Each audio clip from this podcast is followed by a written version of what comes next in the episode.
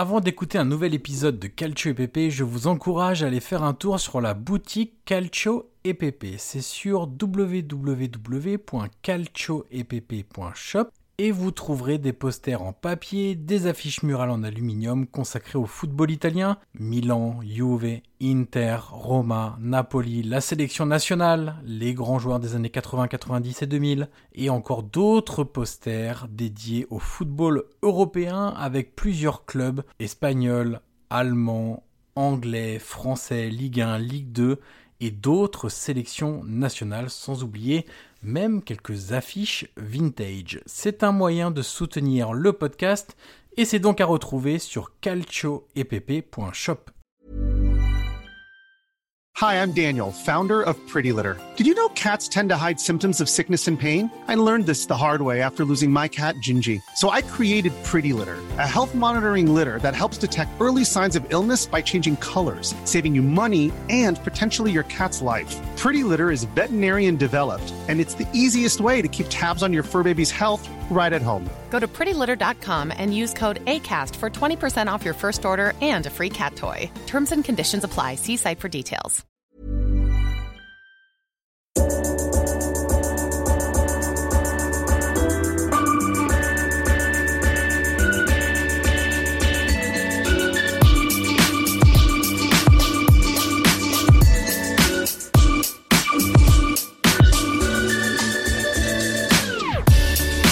Ancora Totti, lo aspetta Materazzi, Totti si porta quasi in zona tiro, Totti si è liberato, pallonetto, Francesco!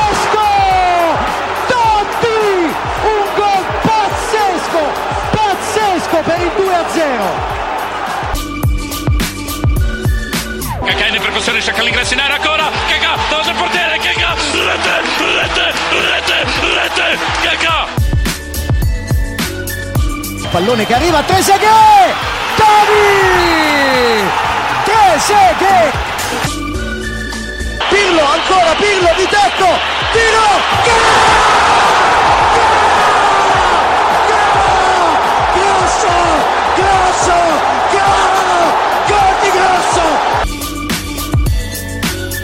Prova a girarsi Icardi, destro secco, rete, rete, proprio lui, il capitano, fa esplodere San Siro.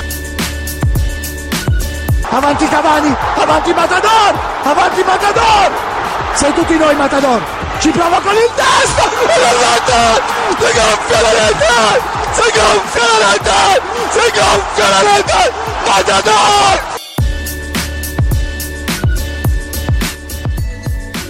Bonjour à toutes et à tous et bienvenue dans l'épisode 18 du podcast Calcio EVP, le podcast 100% football italien. C'est déjà l'épisode 18 et je suis toujours avec Guillaume Maillard Passini. Salut Guillaume. C'est toujours moi, salut et salut à tous. Alors Guillaume, 18e épisode.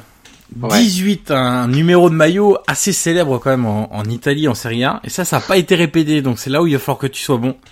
Cher Guillaume, est-ce Ouais, que si tu tu peux me donner 18. un numéro de maillot 18 assez connu? Montolivo, Oui, alors euh, oui, ça marche. Montolivo. On a eu aussi Mario Lemina à la Juventus. Euh, bon, c'est Ah pas oui. forcément le, le meilleur des souvenirs. Gary Medel à l'Inter. C'est voilà pour les, ça c'est les plus récents. Et puis pour les plus anciens, on va quand même en citer deux ou trois. Il y avait Batistuta à la Roma la saison du Scudetto 2000-2001. On a eu Antonio Cassano à Bari, euh, là où il a débuté. Roberto Baggio au Milan, puisque le numéro 10 était déjà pris par un certain Savicevic. Et puis on peut citer également un Pippo Inzaghi lors de la Coupe du Monde 2006. Et oui, ça ne nous rajeunit pas. Et d'un côté aussi, est-ce que je peux rajouter Zamorano, qui avait le 1 plus 8 Exactement. Que ça compte Et ça compte, c'était la petite triche pour arriver à 9, vu que c'était déjà pris par euh, Ronaldo de mémoire, mais oui, il avait rajouté un petit plus entre le 1 et le 8 de son numéro. 18, voilà, ça c'était pour l'anecdote. Euh, on a un programme qui est assez chargé. Je te propose de commencer euh, directement, euh, Guillaume, par... alors on a décidé de faire un petit sujet en mêlant trois, trois clubs avec trois joueurs qui se sont un peu, on va dire, montrés à leur avantage ce week-end. Dans ces trois clubs, il y a l'AC Milan, la Juve et la Roma.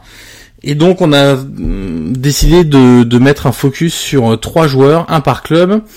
avec trois joueurs qui étaient partis pour débuter la saison comme remplaçants, qui l'ont tous d'ailleurs débuté comme remplaçants, et puis qui petit à petit, alors c'est plus marqué pour l'un d'entre eux, puis ça commence à venir pour pour les deux autres, bah, commence à se révéler et on se demande euh, quelle pourrait être la suite de la saison pour ces joueurs-là une fois que d'autres reviendront de, de blessures, etc.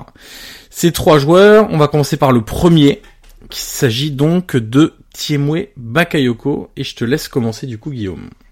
Dieu sait, Dieu sait que ça a été compliqué pour euh, pour Tiemwe Bakayoko. Les premiers mois avaient été très difficiles, sifflés. Euh, les prestations étaient pas bonnes. Euh, c'était très compliqué sur le terrain. Gattuso l'a, beaucoup tensé aussi, il l'a beaucoup critiqué. Après, c'était pas de la critique mauvaise, c'est de la bonne critique dans le sens où il voulait voilà qu'il, qu'il, qu'il progresse, qu'il comprenne. Il l'incitait beaucoup à apprendre la langue. Et il y a eu déclic, évidemment, c'était le passage en 4-4-2. Elle a un peu forcé aussi par rapport au, au nombre de buts marqués et au fait des blessures. Euh, Gattuso passe en 4-4-2, le même schéma qu'il a connu à Monaco avec Fabinho, notamment dans, dans, dans l'acte de ce milieu. Et là, tout a changé. Il a commencé à progresser, il a monté en puissance. Il a gratté de plus en plus de ballons. Le dernier match contre Parme, il en a gratté 24.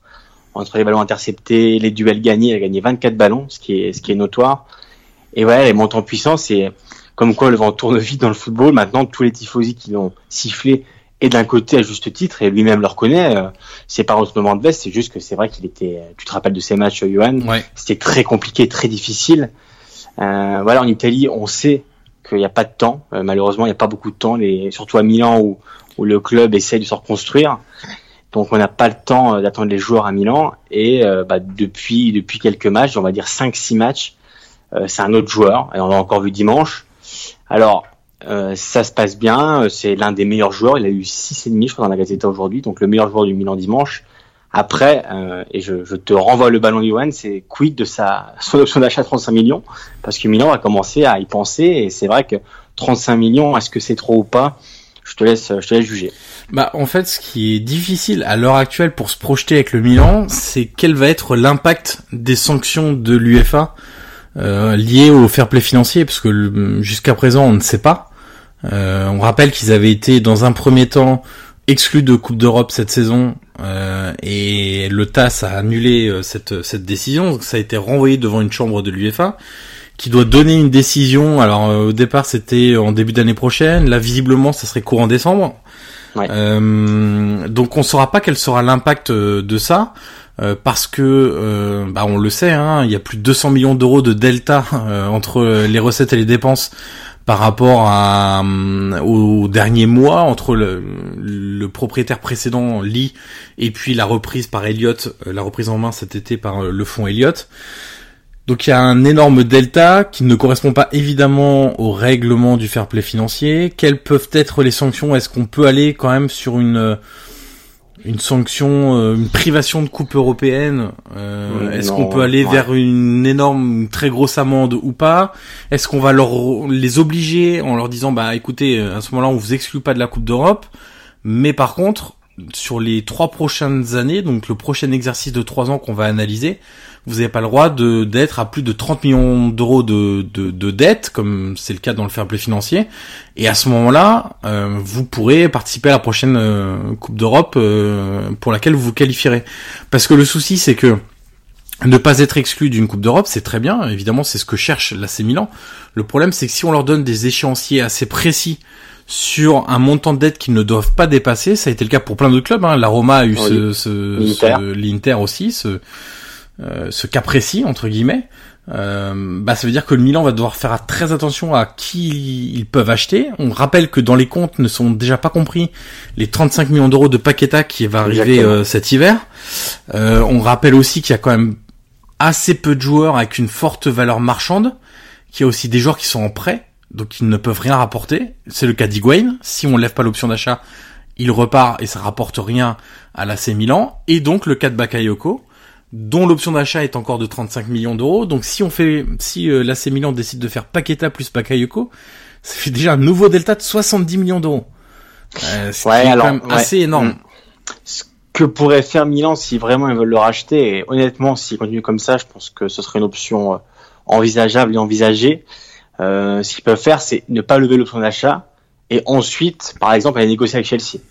Par exemple, un prix autour de 20 millions, peut-être que voilà Chelsea en soi, je pense pas qu'ils souhaitent le récupérer.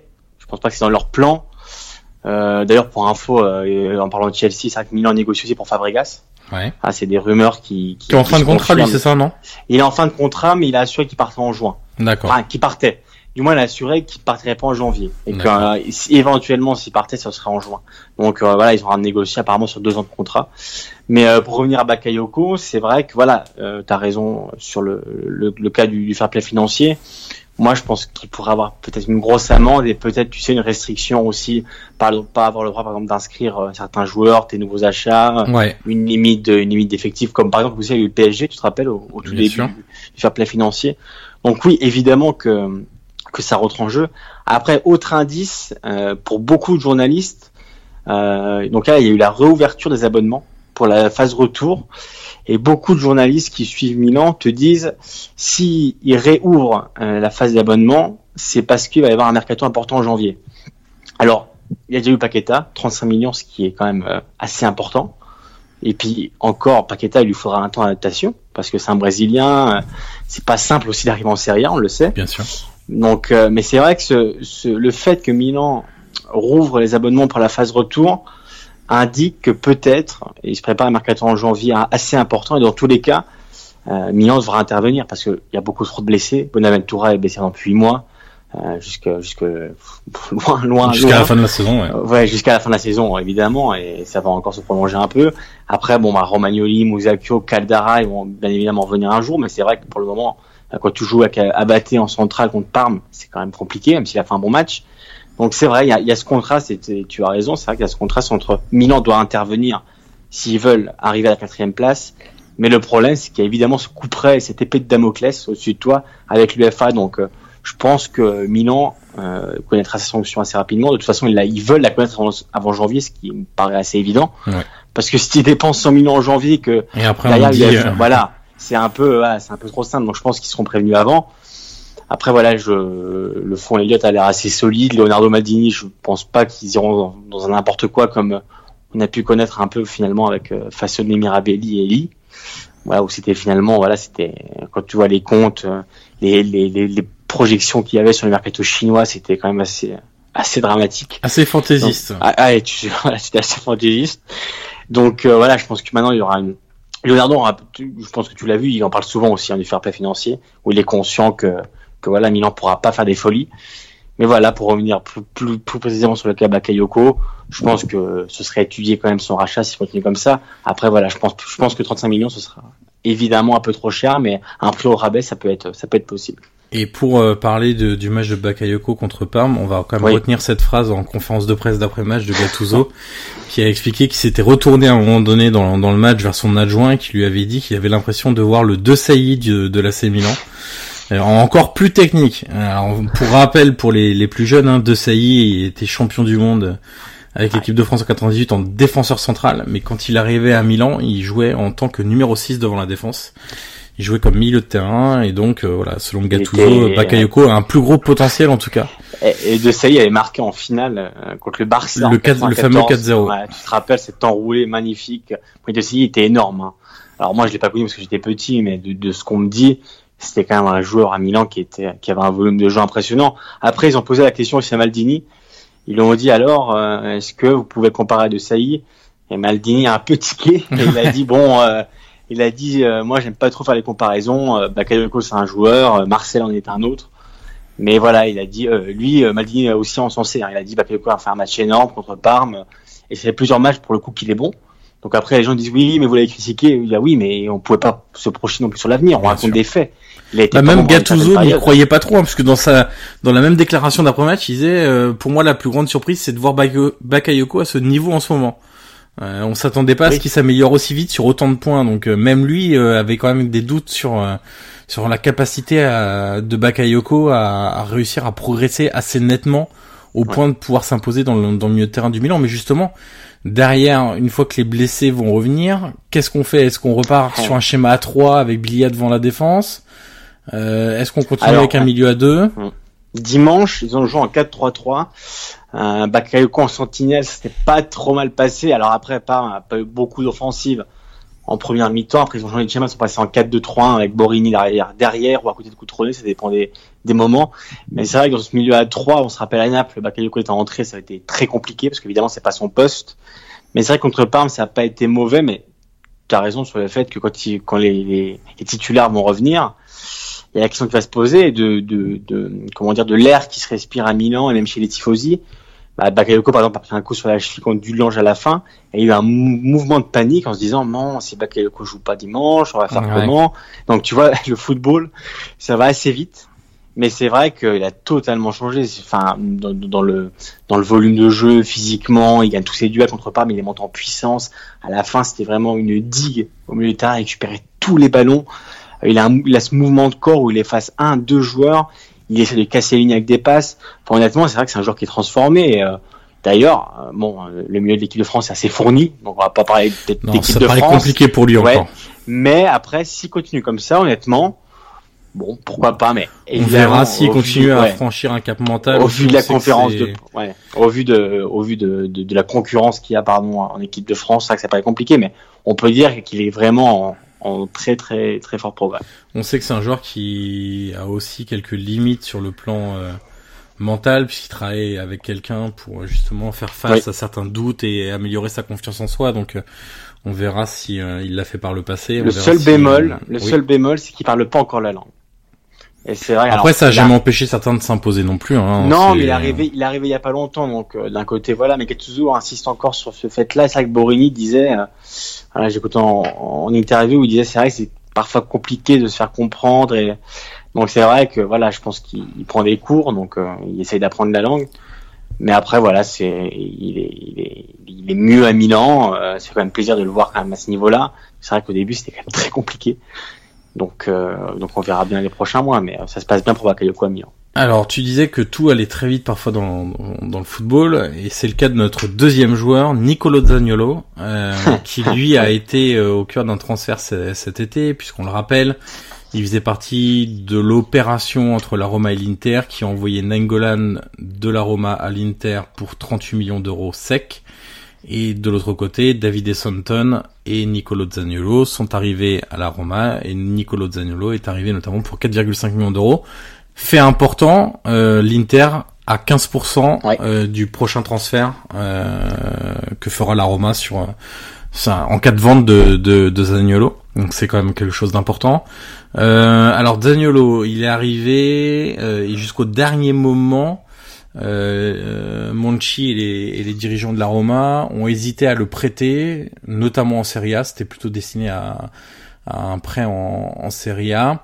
Parce qu'en fait le milieu de terrain et notamment le secteur offensif est assez fourni à, à la Roma et notamment dans un dans un secteur de jeu l'axe. Euh, puisque c'est un joueur d'axe c'est un trequartiste euh, Zaniolo où il y a Javier Pastore à la Roma et où en plus depuis s'est imposé Lorenzo Pellegrini un peu contre toute attente parce que c'est plutôt euh, une mezzala euh, qui lui s'est imposé euh, dans, dans, le cœur du milieu de terrain de, la Roma. Finalement, il est resté. Euh, ça tombe plutôt bien parce qu'avec les nombreuses blessures euh, à la Roma, s'il n'y avait pas eu Zaniolo, ils auraient été obligés sans doute de faire jouer un, un jeune de la Primavera ces, derniers matchs. Euh, maintenant, alors pour décrire rapidement, tu veux décrire rapidement ce que tu as vu de, de Zaniolo contre l'Inter ce week-end? Bah, on peut dire qu'on a vu un joueur qui promet beaucoup déjà. On peut même dire que c'était le meilleur. Moi, je pense que ça a été le meilleur de la Roma. La Gazzetta le pense aussi parce qu'elle a pris une très bonne note et elle a été élue meilleur joueur de la Roma. Mais c'est vrai que dans le dans le volume de jeu, dans ce qu'il apporte même devant, on l'a vu beaucoup se projeter. Euh, il prend cette fameuse faute, euh, voilà, non sifflée, euh, qui aurait pu coûter, enfin qui aurait pu coûter, qui aurait dû plutôt coûter le, le penalty à l'Inter. Mais c'est vrai qu'il a été, il a été très bon.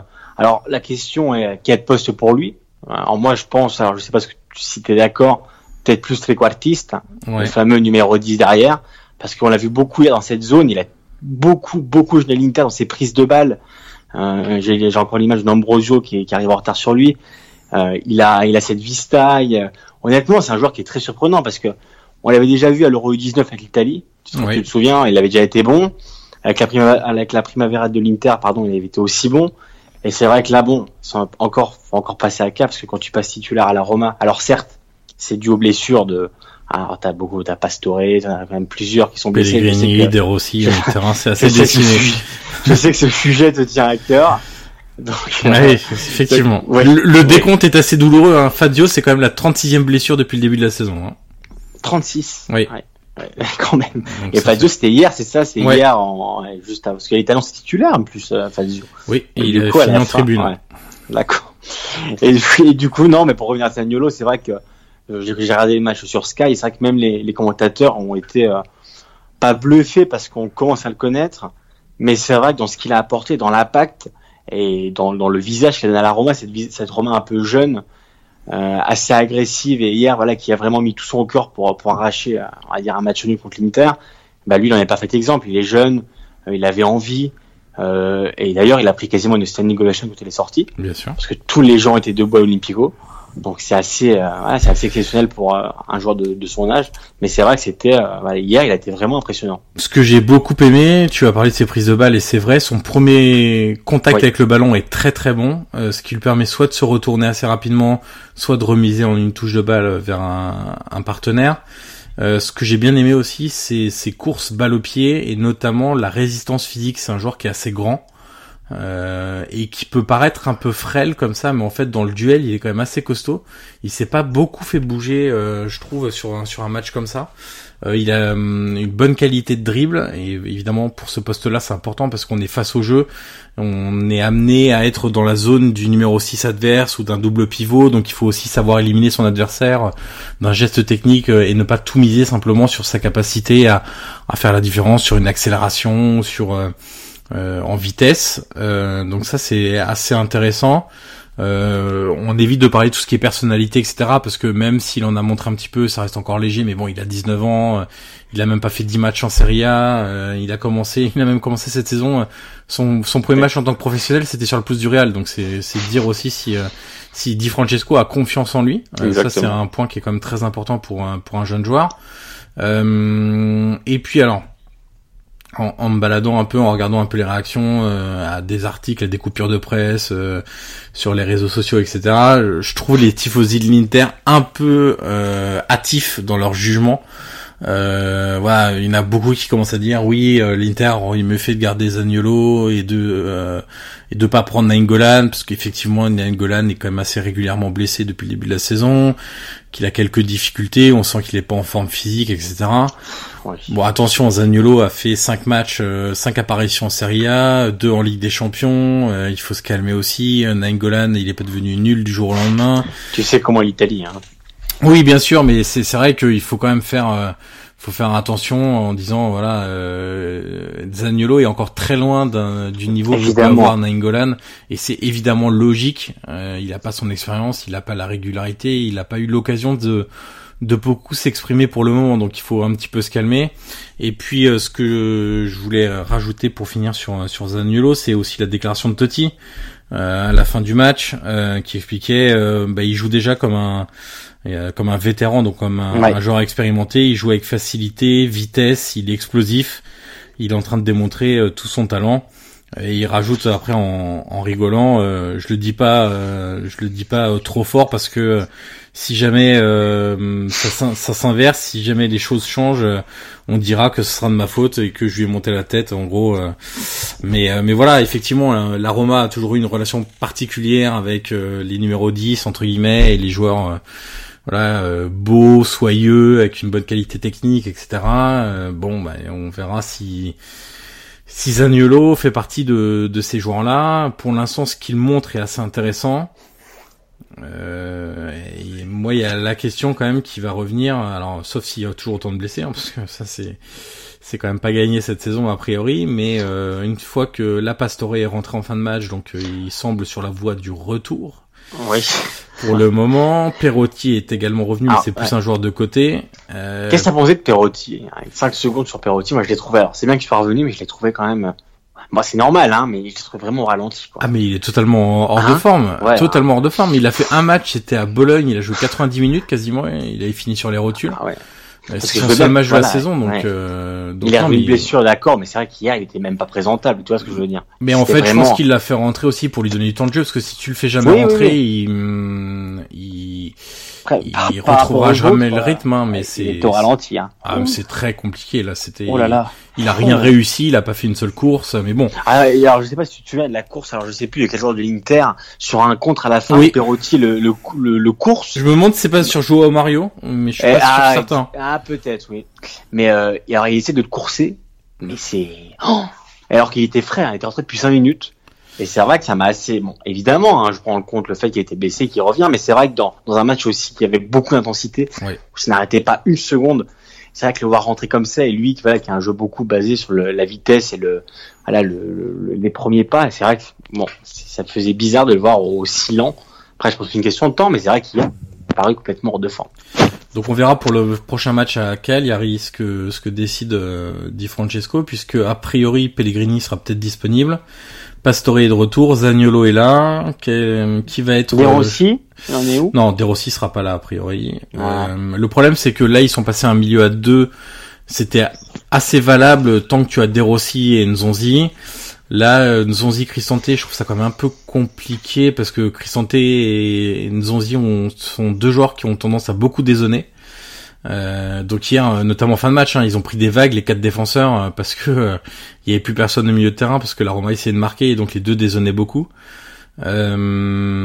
après ça, est-ce que si tu fais un retour à 3, mais à ce moment-là, ça veut dire que soit tu choisis entre Derossi et Nzonzi, soit tu mets Nzonzi en mezzal qui n'est pas vraiment son poste non plus, donc c'est assez délicat.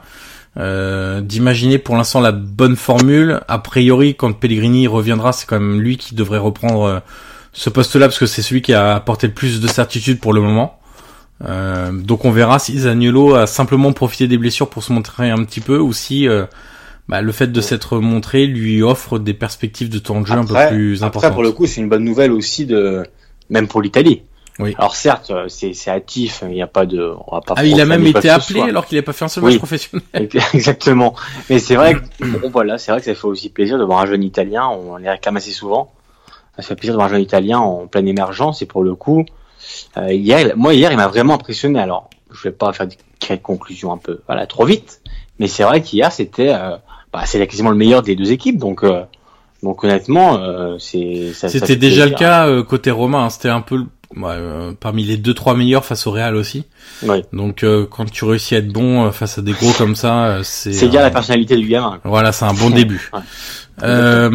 autre joueur qui a qui s'est fait remarquer ce, ce week-end, autre joueur qui était parti pour commencer aussi sur le banc, parce que là la concurrence est aussi très très forte ah dans son club c'est Rodrigo Betancourt, euh, milieu de terrain uruguayen. Euh, on rappelle un concurrence au milieu de terrain à la Juve, on peut noter Pjanic, Matuidi, euh, Emre Can, on a Sami Kedira et on a même Bernardeschi qui a un petit peu joué aussi en mezzala euh, cette cette saison. Je crois que j'ai fait à peu près le tour sans oublier personne.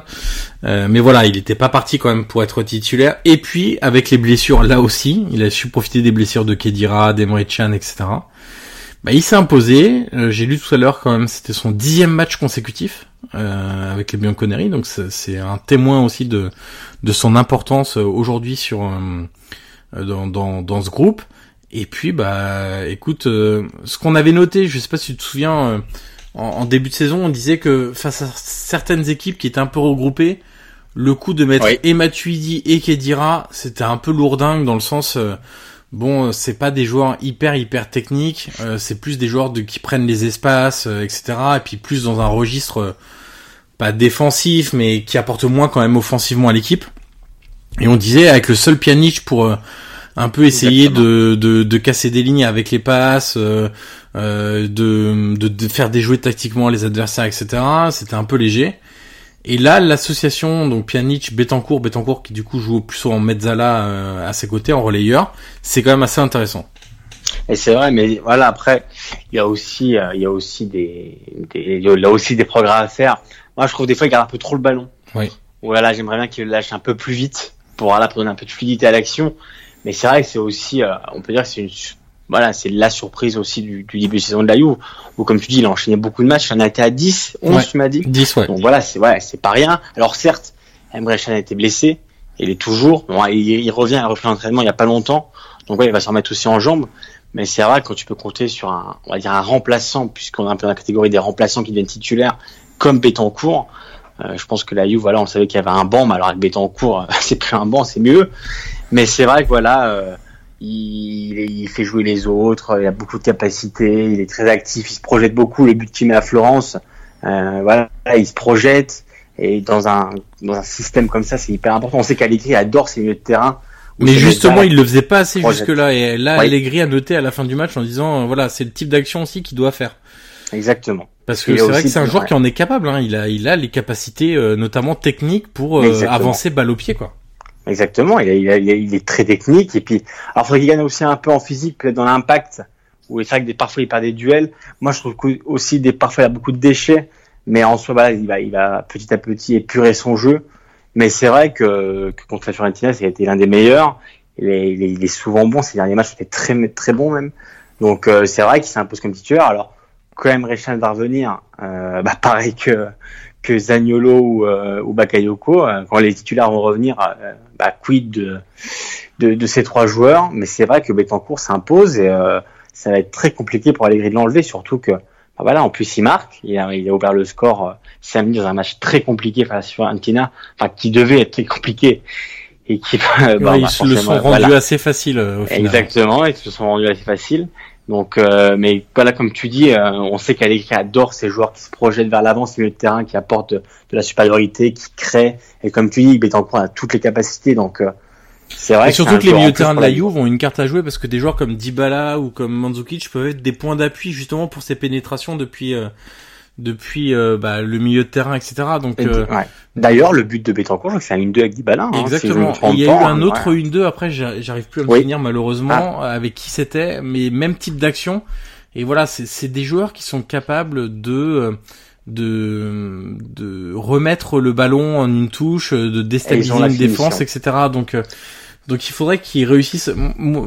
L'axe de, progression le, plus important, je trouve, chez Betancourt, c'est que aujourd'hui, parfois, il essaye d'être un peu trop un, un bis, euh, avec encore une qualité technique un peu inférieure au, euh, Bosnien quand même, qui lui, je trouve, est d'une qualité euh, très très supérieure euh, euh techniquement.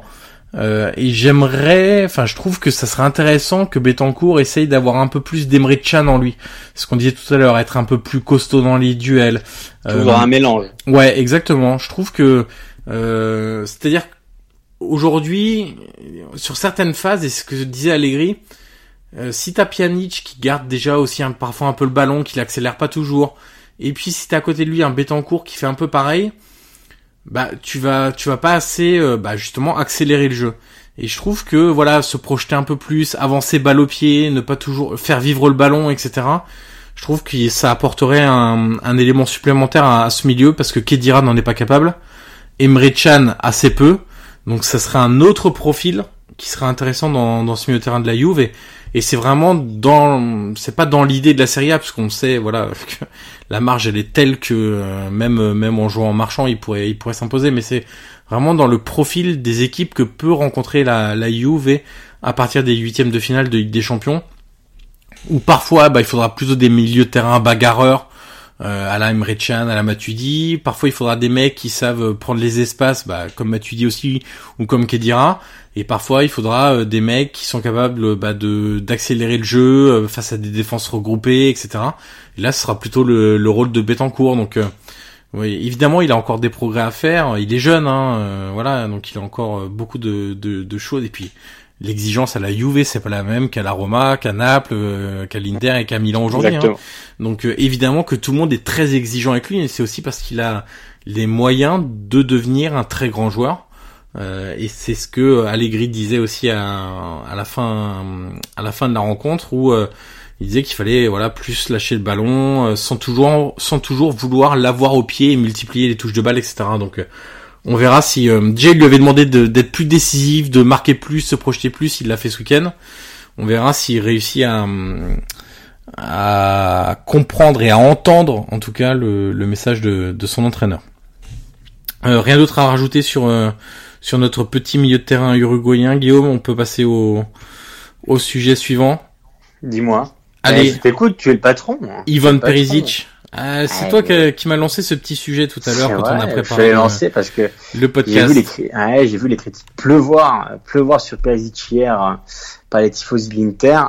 Après, on peut les comprendre dans le sens où c'est très compliqué.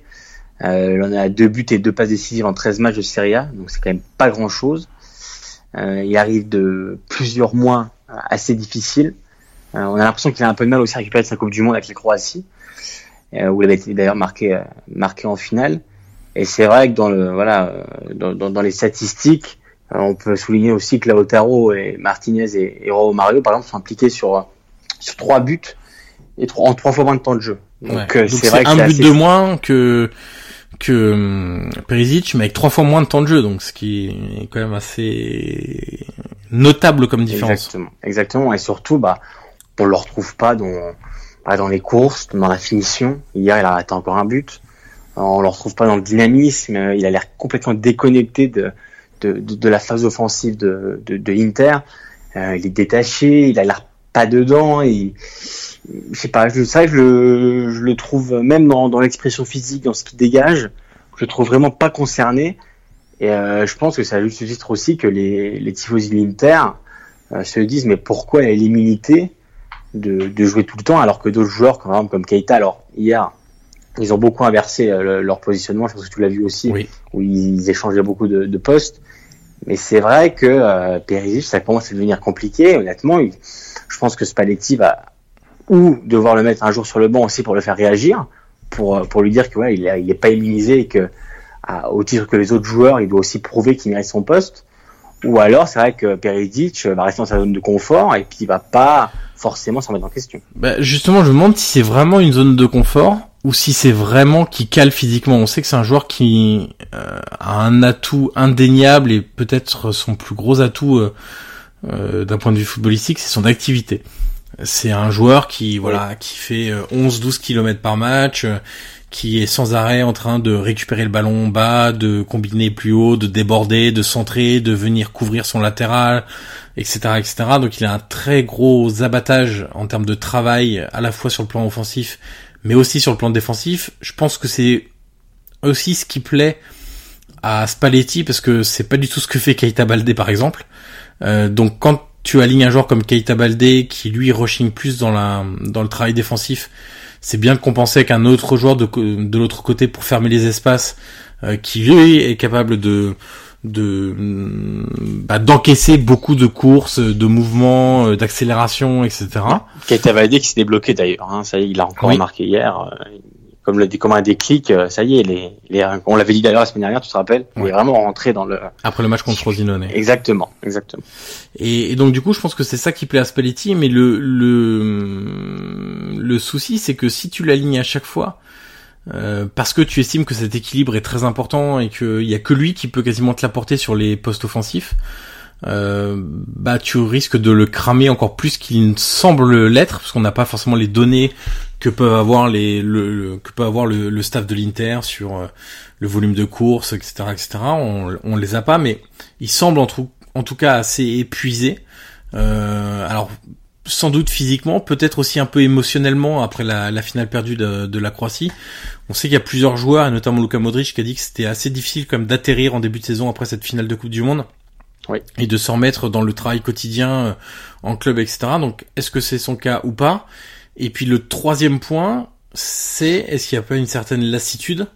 Euh, parce qu'il a donné une interview qui était assez euh, sur la première ligue aussi, ouais. assez euh, bah, pas forcément étonnante, mais euh, qui a beaucoup dérangé les, les tifosi interistes à, à 442, le magazine euh, le magazine anglais, en expliquant voilà sa, sa, sa déclaration, c'est quand on a parlé de son avenir, etc. Il a dit depuis le début de ma carrière, j'ai toujours espéré jouer dans les plus grands clubs, euh, dans le plus grand, dans le plus grand nombre de, de grands championnats possibles, en, autrement dit dans, dans les quatre grands championnats européens plus la France.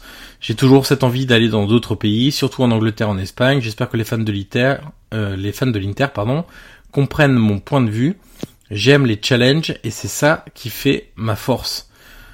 Donc voilà, on peut pas dire qu'il soit forcément non plus hyper euh, stable, on va dire, d'un point de vue enfin lié à son avenir notamment en se disant bah j'aimerais bien aller en Angleterre euh, on sait qu'il a fait il a ici à Manchester United avant l'arrivée de Spalletti en 2017 exactement il était très proche. Voilà que Spalletti l'a convaincu de rester etc etc donc euh, il y a quand même beaucoup de facteurs qui peuvent expliquer ce début de saison Ouais. Tu sais, on a l'impression qu'il a moins faim, moins faim. Ouais. On qu'il a moins envie de manger le ballon, manger le terrain. Avant, on se rappelle de ces longues courses sur le côté gauche, voilà, ou même le latéral parfois débordait. Il y avait des belles combinaisons avec Icardi. Combien de fois on a parlé de la connexion Icardi-Perisic? Et C'est vrai que cette année, d'ailleurs, Icardi est moins fourni en ballon parce que Perisic aussi est moins bien. mais la question c'est est-ce que c'est une question de volonté ou une question de capacité? Moi, je pense que, moi, je pense que c'est aussi psychologique, hein. Au-delà du physique, je pense. Mais je te dis, dans, son attitude et dans ce qu'il dégage, j'ai vraiment l'impression qu'il, bah, qu'il est pas dedans, euh, depuis qu'il est revenu cette saison. Il est pas, euh, et c'est vrai que quand tu as des joueurs comme Politano, comme, euh, comme, Keita ou, voilà, ou Lautaro, alors qu'il joue plus axial, certes. C'est vrai que c'est des joueurs quand ils rentrent, en Politano hier, est quand même bien rentré. Alors, il a, fait des prouesses, mais il est bien rentré dans l'envie. Je pense que Politano, on pourrait lui reprocher. Et c'est vrai que Perisic, alors physiquement aussi, il a pas l'air non plus, on va dire, en, top forme. Mais c'est vrai que je le sens complètement, euh, complètement ailleurs et, et pas forcément engagé dans, dans, dans les contrastes, dans les duels, dans, il s'énerve facilement. Donc euh, c'est vrai que c'est dommage aussi de, que, que Spalletti lui accorde tout le temps, tout le temps du crédit, alors que malheureusement du crédit il en perd. Donc euh, je pense qu'aussi peut-être qu'un passage sur le banc, ça pourrait aussi le réveiller et voilà, lui faire comprendre qu'il n'est pas immunisé, malgré le fait que ce soit un excellent joueur, évidemment on le sait, parce qu'on le connaît. Mais c'est vrai, comme tu as dit aussi, voilà, euh, il était proche de Manchester, on le sait, il l'avoue. Voilà, il exclut pas, euh, il exclut pas d'y aller. Donc voilà, je te dis, j'ai l'impression que même dans la tête, quand tu lâches ce genre de déclaration, bon, tu peux te dire jamais aussi très que, bon. Voilà, exactement. Tu te dis bon, il n'est pas non plus totalement concentré sur l'Inter, donc euh, alors que cette année, pourtant, il y a eu des champions et plusieurs échéances. À côté le Barça, Tottenham, c'est quand même un beau groupe. Donc c'est vrai qu'on a l'impression qu'il n'est pas concerné par euh, par l'Inter euh, pour le moment. Et pour conclure donc sur euh, sur Perisic, euh, il y a un des hum, sites majeurs de fans de l'Inter, alors c'est un site italien, hein, qui a fait un sondage ce matin parce que voilà comme nous ils ont vu que Perisic était en difficulté contre la Roma et ça venait aussi d'autres matchs où il n'avait pas été particulièrement tranchant. Ce site a fait un sondage en demandant aux internautes de voter. Euh, Est-ce que euh, Perisic doit aller sur le banc euh, Alors ils ont même pas, même pas précisé les raisons hein, pour se reposer, pour blablabla. Ils ont juste dit euh, Ivan Perisic doit-il euh, faire euh, quelques matchs sur le banc, euh, etc. Et il y a eu euh, 2000 votants à peu près, et quand même 91% de tifosi interistes qui ont dit oui. Donc c'est vrai que le plébiscite est assez euh, marqué, euh, mais ça, ça démontre le fait que euh, voilà, les, les, les fans de l'Inter aimeraient bien aussi voir d'autres choses et d'autres joueurs euh, qui, euh, qui sont aujourd'hui, en tout cas, à l'instant T, euh, beaucoup plus efficaces et décisifs pour l'Inter. C'est Keita Baldé, c'est Politano, ça peut être Lautaro Martinez dans un autre rôle, ou alors en changeant de, de schéma. Mais en tout cas, il y a une possibilité pour que Perisic, lors des, des prochains matchs, on sait que le prochain de l'Inter, c'est pas c'est pas c'est pas n'importe quoi, euh, Guillaume. Je, je sais pas si t'as déjà noté ce match sur ton sur ton soir, petit agenda. vendredi soir, Voilà, vendredi Est-ce que soir. Tu crois pas que réserve mon vendredi soir pour voir ces magnifiques Juve Inter, Exactement. Donc, évidemment. donc là, euh, là, il faut des joueurs qui sont clairement à 100%, à la fois dans la tête, à la fois aussi physiquement, parce qu'en face, ça va quand même très vite. Donc Ah on oui. verra si on verra si Spalletti euh, décide de de laisser De. Perisic ou de euh, mettre un autre joueur sur euh, sur le flanc. Euh, on va passer à notre pêle-mêle footballistique parce qu'il y a quand même beaucoup de choses à dire euh, dans ce pêle-mêle euh, ce Un week-end. Bon Dolce. Un bon Dolce, sachant qu'on enregistre donc lundi en fin de journée et que Naples n'a pas encore joué. Naples joue donc ce lundi soir euh, contre l'Atalanta. Ça risque d'être d'ailleurs un match très très intéressant Exactement. avec deux équipes en forme et deux équipes qui marquent beaucoup de buts notamment. Euh, tu veux commencer par la déclat du week-end peut-être dans notre Dolce? Je sais, oui, parce que je sais qu'elle te tient à cœur. Je sais que c'est un Non, sujet même qui pas. tient à cœur. Ah oui, c'est un sujet qui me tient à cœur. Plus Le que la déclaration en elle-même, oui. Les auditeurs doivent, doivent- voilà, doivent le savoir maintenant. C'est vrai que tu, parce que je peux dire que tu es un fervent opposant à la VAR. On peut tu le dire. peux euh, totalement l'affirmer. Et donc Totti, euh, après le match hier, donc après ce, bon, pour ceux qui l'ont pas vu, c'est vrai qu'il y a un penalty. alors moi quand je l'ai revu, je, honnêtement j'avais aucun doute sur le fait que, que Rocky aille, enfin, aille voir l'action ralentie, enfin, plutôt, voilà, il revoit l'action à la vidéo et s'il fait penalty, ça me semblait assez évident, parce que pour le coup, le contact est net. Ouais. Donc pour le coup, tout le monde était d'accord pour dire qu'il y a penalty, sauf que Rocky l'a pas sifflé. Alors c'est un, un non penalty du coup sur le 0-0, juste avant le but de l'Inter, 30 secondes avant. Oui. Et donc Totti a dit après le match très remonté, très remonté pardon. Il a dit tout le monde l'a vu, donc en parlant du penalty, on se demande comment les arbitres de la VAR ont fait pour la rater, c'est honteux. Euh, pour, pourquoi ne pas les appeler, leur demander une explication? Peut-être que Fabri, alors Fabri c'était l'arbitre qui était à la séance vidéo, regarde un autre match. On ne peut pas continuer comme ça. On fait une réunion ensuite à Milan, on fait une, pardon, on fait une réunion à Milan, donc ils s'étaient réunis avec les arbitres, et ensuite on voit des actions comme ça. Donc c'est vrai que ce titre était assez énervé euh, et je vais te laisser rebondir sur ce sujet. Euh, voilà. non mais ça mériterait un sujet à part entière et bon je suis pas sûr qu'on le fera parce que euh, dans l'histoire des opposants à l'avare et des pro-var entre guillemets, euh, le, le, dialogue est quasiment impossible parce que c'est c'est des positions qui peuvent pas se rapprocher euh, pour des fondements idéologiques ou voilà plus que des, des cas pratiques. Mais quand même, hier sur les matchs, notamment j'ai vu Milan Parme aussi, tu l'as vu aussi. Il y a encore eu des scènes de 5 minutes euh, pour faire des appels à la VAR, on sait pas pourquoi, qu'est-ce qui se passe. Il y a encore des mains dans la surface qui sont sifflées ou pas sifflées, on comprend toujours pas pourquoi. Euh, par exemple, pourquoi la main de Biraghi, je crois, de mémoire, lors de Fiorentina Juve n'est pas sifflée alors que la main du défenseur, alors j'ai oublié son nom de, de Parme, de Parme euh, est sifflée, euh, sachant que la main de Biraghi et, et elle, euh, on va appeler ça décoller euh, du corps entre guillemets, et, et augmente la surface du joueur, sachant que celui de, de Parme, les mains sont devant lui, donc si ça touche pas la main, ça touche, je sais pas, la poitrine ou le, je peux te dire le ventre. Alors, le penalty de Biraghi, c'est certain, c'est parce que le ballon touche le dos avant il touche une autre partie du corps et donc voilà la main la main dans ce cas-là compte pas. Alors celui de Parme, alors, les gens vont dire oui, sympathie imminent, non mais au-delà de ça, pour moi honnêtement, alors moi personne ne l'a vu en direct, je suis d'accord, personne ne l'a vu, mais pour moi tu vois alors pour moi il y a pénalty dans le sens où enfin j'ai même pas eu de discussion, c'est pour moi ça me semble assez évident. Alors moi cette notion, alors je suis un peu comme toi cette notion de main volontaire, qui veut faire main dans la surface? Oui, personne. Voilà, ah, quel défenseur. Euh, oui. Voilà, alors sauf Suarez par exemple de Ghana où là oui, il y a ma volontaire mais est-ce que est-ce que tu connais un défenseur qui va se dire tiens, je vais faire main pour accorder un penalty? Évidemment que non.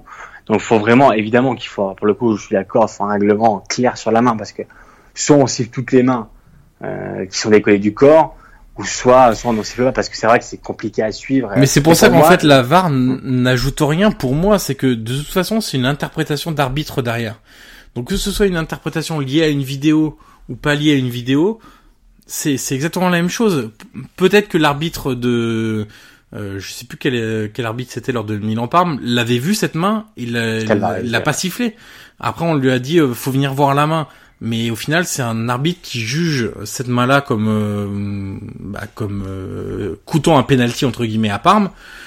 Euh, tu la remontres à 50 personnes, t'en as 25 qui vont te dire qu'il y a penalty et 25 qui vont te dire qu'il n'y a pas penalty. Par exemple, pour moi, sur cette action-là, il n'y a pas penalty. Tu vois, c'est mais c'est pour ça que c'est pour ça que pour moi la VAR ne change rien euh, euh aux contestations, à l'énervement général, aux réactions épidermiques d'après match parce que là pour revenir à Totti, on l'a vu hein, la Roma, ils ont fait un espèce de silencio stampa. Donc euh, en gros, on parle pas à la presse, on envoie que Totti au front. Déjà, c'est un, un, marqueur hein, d'envoyer euh, ta légende au front, ce qui n'a jamais été fait jusqu'à présent. Euh, parce que c'est pas lui qui prend la parole, c'est plutôt Monchi, c'est plutôt Baldissoni, c'est plutôt les joueurs, l'entraîneur. Là, ils ont quand même envoyé Totti en disant c'est lui qui va représenter le club aujourd'hui devant les médias. Et, ils savent que sa voix porte. Exactement. Donc ça, c'est quand même un, un, fait marquant. Mais c'est pour ça, en fait, y a, rien ne change. Il y a toujours autant de... Moi, je trouve qu'il y a toujours autant de polémiques. Il y a toujours autant d'actions litigieuses. Il y a toujours... Donc, pour moi, c'est pour ça que ça et, ces deux rencontres-là que j'ai vues ce dimanche, bah, pour moi, me confortent dans mon idée que bah, ça change. je monte en pression, je, vais faire de l'hypertension. mais, euh, mais voilà, donc euh, pour moi le, en fait, j'aime pas quand euh, des, des Totti, c'est un joueur que j'adore évidemment, mais ce genre de déclaration, je suis pas très fan parce que voilà, revenir sur l'arbitrage, etc. C'est mais en fait, c'est juste que vidéo pas vidéo, il y a toujours les mêmes réactions d'après match. On l'a vu avec Simone Inzaghi, on l'a vu donc là avec Francesco Totti, on l'a vu avec Spalletti qui s'est plaint cette saison. On l'a vu, enfin on l'a vu mille fois. Ils sont tous pleins plus ou moins de l'arbitrage, etc. On n'est pas arbitré comme les autres. Contre telle équipe, on se fait à chaque fois avoir. Là, il y avait penalty, là, il y avait pas penalty. Pourquoi la VAR est pas intervenue Après, tu sais, la, la, VAR, la VAR est aussi là pour éviter les grosses erreurs. Par exemple, si tu prends le but de, de, de, de Romagnoli euh, pendant l'Udinese Milan, la 97e, qui est annulé pour un hors-jeu, hmm. alors qu'il n'y est pas de, de, de 2 mètres. Bien sûr. Donc tu vois, Colina, je me rappelle, avait expliqué, a dit mais pourquoi la VAR Elle avait dit pour éviter les grosses erreurs. Alors après, moi, je m'attendais pas à ce qu'il y ait moins de polémique avec la VAR, parce que son l'Italie est un pays polémique, mais on voit aussi en France où ça fait aussi polémique.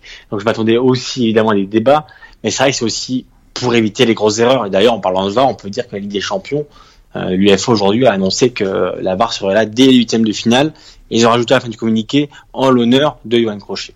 Ah, ça, c'était, ça fait plaisir quand même. Hein. c'est tout ce que je peux te dire. C'était, c'était le mon, mon moment de gloire de la journée, c'est ça, ça que exactement. Euh, on va passer maintenant à... Donc ça, c'était un peu mon coup de gueule du week-end. Toi, t'as un coup de gueule du week-end aussi à, à passer sur la programmation des matchs. Ah, alors, pourquoi? Pourquoi? Parce que avant, alors, moi, je suis très conservateur et j'aime... Alors, j'adorais. Et tu le sais, j'adorais mon multiplex de 15 heures. Et tout le monde l'adorait ce multiplex. Eh oui, alors maintenant, alors il n'y a pas de, évidemment qu'il y a des plus petits matchs, j'ai pas envie de sous, sous voilà négliger les autres équipes euh, au-delà du la Lazio, Milan, Naples, Juve, évidemment que non. Mais c'est vrai que moi j'aimais bien à 15 heures mettre devant Sky et puis voilà avoir ce multiplex euh, avec 5 6 matchs où il y avait des buts, où ça bougeait. Et maintenant honnêtement, alors je sais pas toi mais c'est vrai que le dimanche à 15 heures on est d'accord que c'est pas c'est pas c'est pas le spectacle euh, qu'on aimerait voir. Moi j'avais l'habitude de tous ces matchs. Alors maintenant il y a de la série à tout le temps, le samedi midi, enfin le samedi midi, le samedi à 15h, 18, 20h30, le dimanche midi et demi, 15h il y a trois matchs. Après il y a 18h, 20h30 et ce soir donc lundi soir il y a encore un match. Alors moi je voilà je, c'est pas un coup de gueule mais vrai ce multiplex de 15 heures me manque beaucoup. Et moi, j'aimais bien me, caler dans la télé, et, euh, avoir plusieurs matchs, euh, avoir, tu sais aussi les, le, le Sky après, tu sais, les interviews d'après match, c'est très classique en Italie. Alors en France, c'est pas très, euh, pas très, on va dire, tout le monde un peu, tout le monde s'en fout. Il y a 15 minutes et puis c'est fini. Alors qu'en Italie, tu sais, bah voilà, tu l'as vu sur Sky, c'est deux heures. Exactement. deux heures avec toutes les réactions. Toi, je pense que tu as aussi connu sur la rail, tu te rappelles aussi tout le catch au minuto per minuto. Après les, les matchs, tu avais ces interviews qui duraient très ah, longtemps. généralement, c'est c'est la règle des, je crois que c'est la règle des 8 minutes. On, oui. on appelle ça en Italie où le diffuseur a le droit à 8 minutes d'interview avec un joueur et 8 minutes avec un exactement un entraîneur après après le match. Et après, euh, au-delà des horaires, c'est vrai que bon, euh, Dazone. Alors certes, maintenant on le sait, le football est, hyper commercialisé. Euh, il y a plusieurs diffuseurs, mais c'est vrai que c'est aussi compliqué quand tu es en France de suivre. Alors il y a Bein, certes, et moi qui ai chaîne italienne, c'est vrai qu'avec Dazone, c'est assez compliqué parce que des fois ça saute, ça bug. Donc c'est vrai que euh, cette saison, c'est la première fois où, euh, où tout n'est pas sur Sky. Donc c'est vrai qu'entre les horaires et les diffuseurs, euh, cette saison est un peu particulière. Donc moi voilà, j'aimerais bien qu'un jour on revienne aux bonnes vieilles traditions. D'ailleurs, on peut dire que la Bundesliga oui. a annulé son match du lundi soir. Ouais. Donc tu vois, petit à petit, bah, pas perdu. exactement, on repense et j'ai envie d'y croire. Donc ça c'est vrai que d'ici la fin de saison. Mais c'est vrai que trois horaires le samedi déjà c'est trop. Oui. Euh, traditionnellement, le jour du football en Italie, c'est le dimanche, c'est pas le samedi. Exactement. Euh, et là, si on fait le compte, euh, cette, euh, par exemple cette semaine, mais ça a été le cas de quasiment toutes les semaines, si on fait les trois matchs du samedi plus un du lundi, il y a quasi, il y a 40% du championnat qui ne se dispute plus le dimanche. donc voilà, je, je plus sois ton, ton, ton coup de gueule. Euh, parce qu'en plus euh, ça fait éclater les matchs euh, dans tous les sens. Alors certes on peut en voir plus, mais après voilà on, va pas voir non plus 10 matchs hein, de, de Serie A chaque semaine. Hein. Les gens ont une vie, etc. Donc c'est pas forcément parce que tu vas plus les éclater que tout le monde va tout regarder non plus. D'autant plus que maintenant ton multiplex est hyper faible parce que t'as quasiment aucun des six gros clubs qui jouent lors de ce multiplex. Ça arrive quasiment jamais. Donc, euh, donc voilà, euh, je suis pas persuadé qu'il y ait beaucoup de gens en France, pour prendre le, territoire où on est, qui vont se dire le mercredi, le dimanche à 15h, chouette, on va regarder euh, Empoli ou Dinez. Bah non, non, jamais personne. par contre, euh, tu vois, le dimanche à midi et demi, par exemple, à Milan, à San Siro, il y avait quand même 60 000 personnes, 53 000 ouais. précisément. Donc ça, On sait que le dimanche en Italie, les gens vont beaucoup au stade. Alors l'horaire idéal, il faut savoir, c'est 15 heures. Hmm. Dimanche à 15 heures, t'as toujours du monde. À midi maintenant, 30, il y avait bah, la messe, il y avait le repas en famille, il y avait... euh, Exactement, ouais, exactement. Et maintenant, tous les gros, alors je pense que tu as remarqué, mais il y a aucun gros qui joue à 15 heures le dimanche. Non, jamais. On a une Naples, alors je crois que c'était la semaine dernière, c'était avec le Chievo, qui a joué à 15 heures. il Je crois qu'il y a eu la... Je me demande s'il n'y a pas eu aussi la Roma contre la Samp.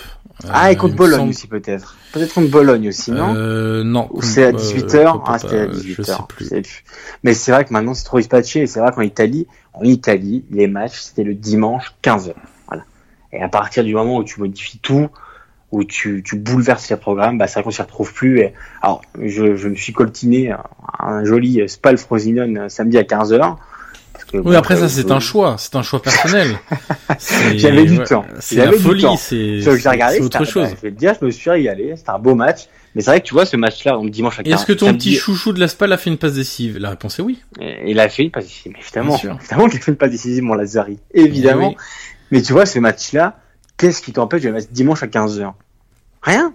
Mm. Rien. Donc c'est vrai que maintenant les diffuseurs ont la priorité. Bon, pour l'argent qu'ils dépensent, on peut aussi le comprendre. Mais c'est vrai que voilà, moi je suis très très tradi- traditionnaliste. J'aurais bien aimé et j'aimerais bien que dans le futur on revienne à, à ce multiplex à, à 15h. Alors, question de tradition, ce joueur euh, en est un. Oh. Sergio Pellissier. Transition. Eh Transition. oui. Et oui, bien sûr.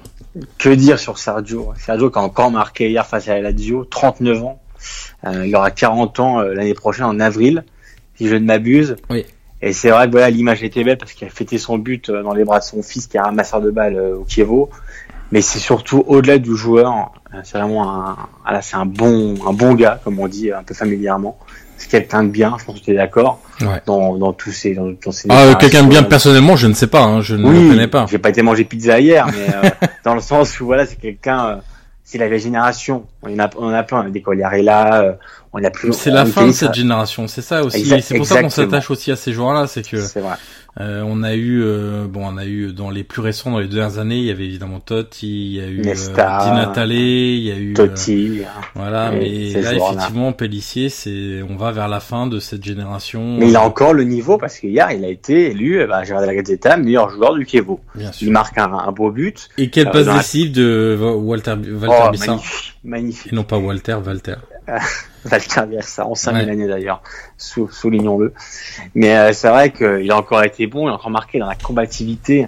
Euh, on se rappelle du poste qu'il a mis sur Ventura euh, quand, euh, quand Oui. l'ancien sélectionneur était parti, où c'est vrai qu'on s'en- sentait touché du fait que Ventura, voilà, n'était pas un entraîneur euh, top, qu'il était parti un peu comme un voleur. Alors que Ah oui, oui, c'est plus que pas être un entraîneur top, parce que ça, on le sait depuis euh, pas mal de temps. Oui. C'est plutôt l'attitude qui avait été assez euh, dramatique. Oui, voilà, il était parti comme un voleur et du coup le Kievo l'a internu rouge.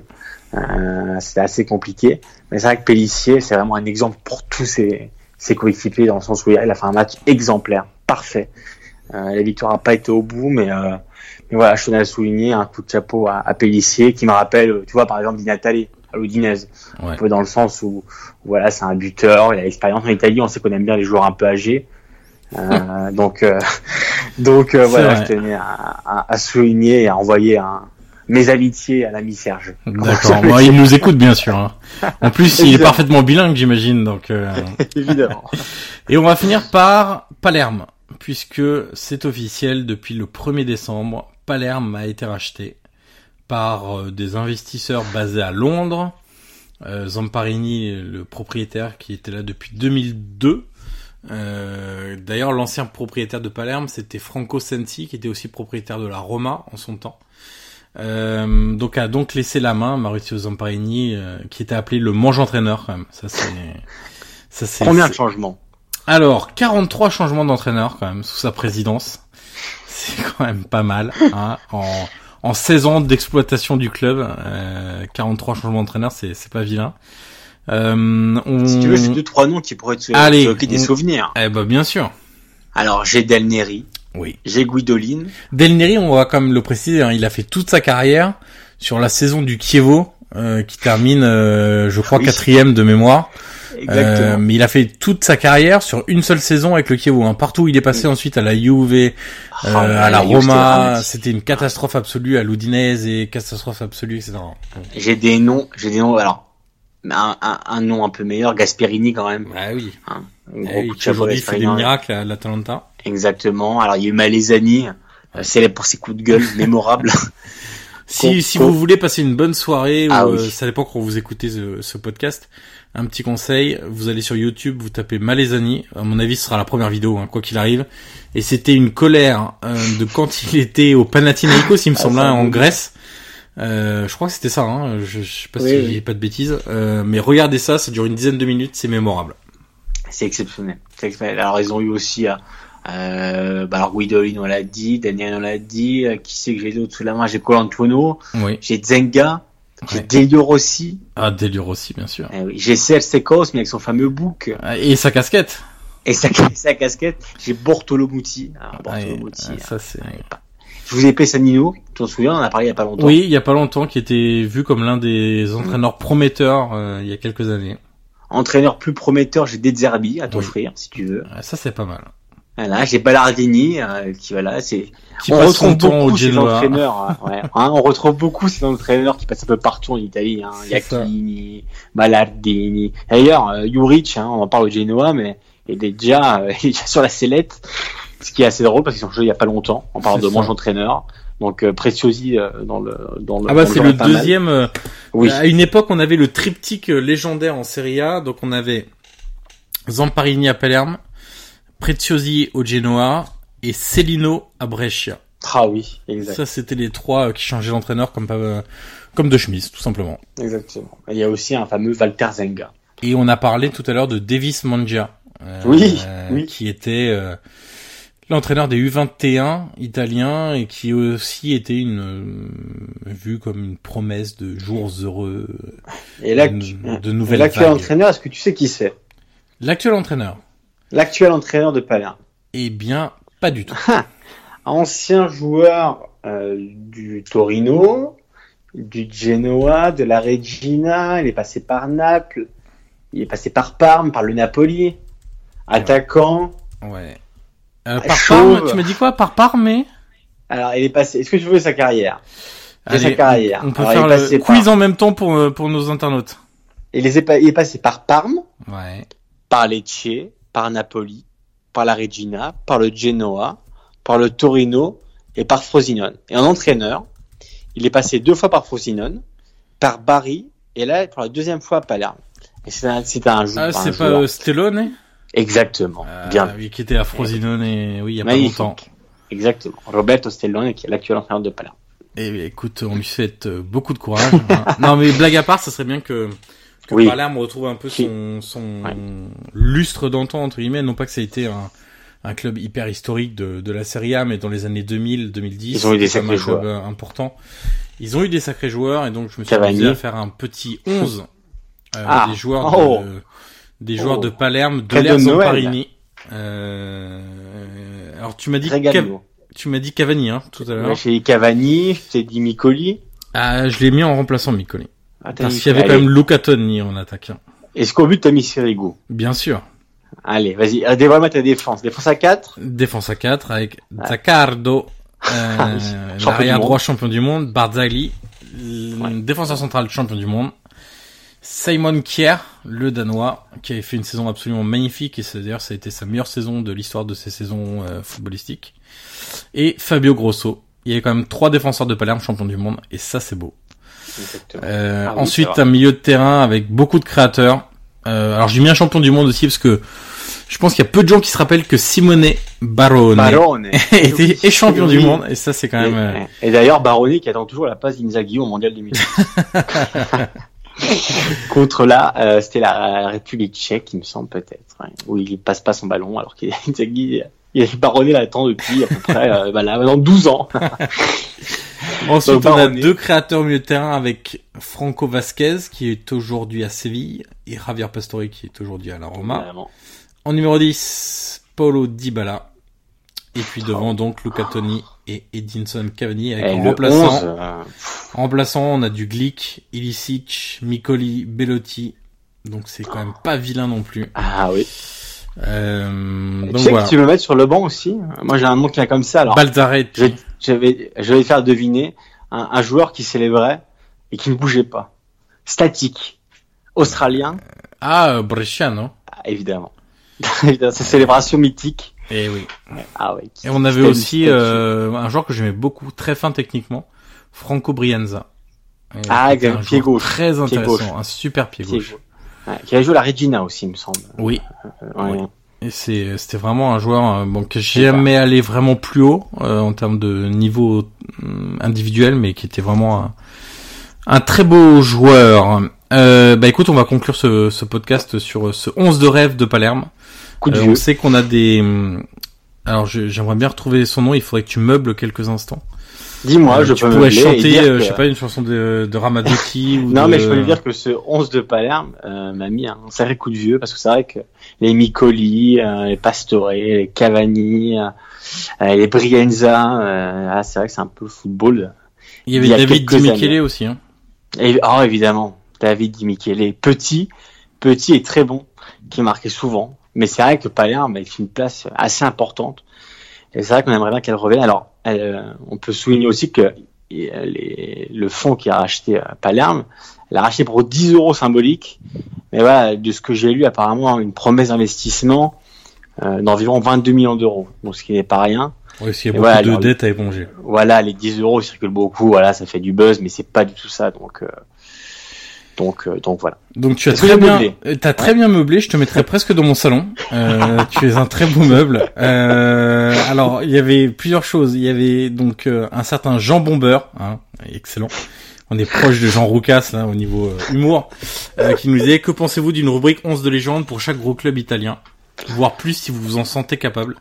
Alors sache déjà qu'on s'en sent capable et qu'on n'a peur de rien, sauf Évidemment. d'un tacle de Christian Poulsen. C'est le seul truc à peu près qui peut nous faire peur. Ah, au pire, Euh, enfin comme Totti. Exactement. Oui, exactement. Oui. Un, un petit crachat dans la nuque, ça évidemment. ne fait jamais de mal. Euh, donc on le fera, évidemment. Là, on l'a fait avec, euh, avec Palerme, mais quand euh, l'actualité s'y prêtera ou, ou pas d'ailleurs, s'il y a un peu moins d'actualité, on, on reviendra sur certains 11 de légende où ça fait toujours un peu polémique parce que et pourquoi vous n'avez pas mis telle personne et pourquoi vous n'avez pas mis tel joueur, etc.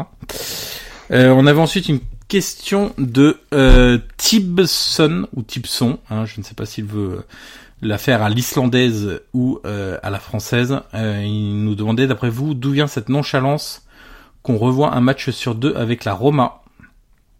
Di Francesco a ses torts, mais je ne comprends pas pourquoi l'équipe ne semble pas capable de presser correctement d'un match à l'autre. Et bien, effectivement, il y a un énorme problème de pressing cette saison. On sait que la Roma ne presse pas dans des zones, mais elle presse le joueur. Ça, c'est le, c'est Di Francesco, ça presse de joueur à joueur. Euh, et bah, d'où ça vient ce, ce manque d'intensité dans le pressing? Ben, Éventuellement de la préparation physique qui expliquerait aussi euh, le nombre de, de blessures. Et puis aussi le fait qu'il y a pas mal de nouveaux joueurs qui doivent intégrer euh, comment euh, Di Francesco veut que son équipe euh, presse à la, à la perte du ballon. Et puis la nonchalance, bah la nonchalance c'est l'environnement de Rome, hein, c'est euh, la vie est belle, euh, il fait beau, euh, on gagne pas mal d'argent et on oublie un peu le l'exigence du haut niveau, mais ça c'est historique euh, du côté de la Roma et c'est ce qui fait toute la différence, notamment avec euh, avec la Juve par exemple. Et puis on avait Bakayoko, il est devenu bon. Question de Jérém Attal. Écoute, Oui, euh, la réponse est oui. Très la réponse est oui. Il est même devenu très bon. Euh, on t'encourage à écouter ce que ce qu'a dit notamment Guillaume en ce début de podcast. Voilà, c'était les, les quelque chose que j'avais noté. Continuez à suivre euh, Calcio et PP sur Twitter parce qu'on fait un calendrier de de l'avant hein, avec des photos un peu vintage de du football italien. On a commencé, euh, je sais même plus, on a commencé par quoi? On a on a donc eu la défense de Parme, Cannavaro, Thuram, on a eu Michel Platini, Platini. Maradona au Club Med, on aura un peu de Batistuta, on aura quelques du Roberto Baggio, allez, on vous donne quelques noms, on aura du Totti, on aura voilà, quelques quelques Régal. noms évidemment. Régalade. Euh, vous pouvez donc nous suivre évidemment sur euh, sur Twitter, vous pouvez nous suivre sur Deezer, sur Spotify, sur Facebook, et évidemment aussi sur iTunes et sur Google Podcast. N'hésitez pas d'ailleurs à partager hein, le podcast sur les réseaux sociaux et à nous mettre un petit commentaire et, et les 5 étoiles sur, euh, sur iTunes. Ça nous aidera à faire découvrir ce podcast au plus grand nombre de gens possible. On s'arrête là Guillaume pour cette semaine Ouais. C'est terminé. On fait même pas le petit rappel de la semaine prochaine, euh, 13e journée? Tu me l'offres comme ça. Alors c'est pas 13e journée, en plus c'est 15e, mais... Voilà, déjà tu commences mal. Alors est-ce que je peux dire qu'à vendredi il y a eu Inter, je le rappelle, je le souligne. Voilà. Bah, histoire que les auditeurs fassent rien vendredi. pas de sortie. Est-ce que tu veux qu'on revienne sur... Euh, on va on va pas donner tout le programme, mais puisque tu as fait ton coup de gueule sur la programmation, on va juste parler du multiplex de dimanche 15h. Dieu sait, je sens que ça va être un régal. Avec Empoli Bologne, avec Parme Chievo et Udinese Atalanta. Allez. Voilà. Coupons là. Coupons. Ah, donc dimanche à 15h, vous pouvez éventuellement faire autre chose. Ah, peut- Et samedi? Et samedi, nous avons à 15h Naples Frosinone, à 18h Cagliari Roma et à 20h30 Lazio Sampdoria. Alors si on fait le combo, la Roma joue samedi et à Cagliari, hum, un club qui ne lui Mm. réussit pas en termes de déplacement et un horaire et un jour qui ne lui réussissent pas depuis le début de la saison. Si vous avez quelques sous à mettre, un éventuellement le- si vous êtes Et adepte le repas de dimanche midi sera animé par Ah, là par contre ça m'intéresse. C'est peut-être le match qui m'intéresse le plus derrière Juve Inter, c'est Sassuolo Fiorentina. Ah oui. Et oui, ça c'est Ouais, pas mal. Effet. Et on un- conclut dimanche 18h Genoa Spal et 20h30 l'admirable Chimwe Bakayoko face, Face à Torino. euh, Rincon par exemple, on peut dire au milieu de terrain euh, de, du Torino. Milan-Torino 20h30 à San Siro ce dimanche. On s'arrête là pour cette semaine. Euh, on espère que le podcast vous plaît toujours autant. Euh, si vous avez des questions, n'hésitez pas. Des remarques, comme d'habitude, on a reçu quelques messages cette semaine, donc on prend en compte euh, évidemment vos remarques et vos idées de sujets. N'hésitez surtout pas et nous on se dit donc à la semaine prochaine. Salut Guillaume. Salut salut à tous. When you make decisions for your company, you look for the no-brainers. If you have a lot of mailing to do, stamps.com is the ultimate no-brainer. Use the stamps.com mobile app to mail everything you need to keep your business running with up to 89% off USPS and UPS. Make the same no-brainer decision as over 1 million other businesses with stamps.com. Use code PROGRAM for a special offer. That's stamps.com, code PROGRAM.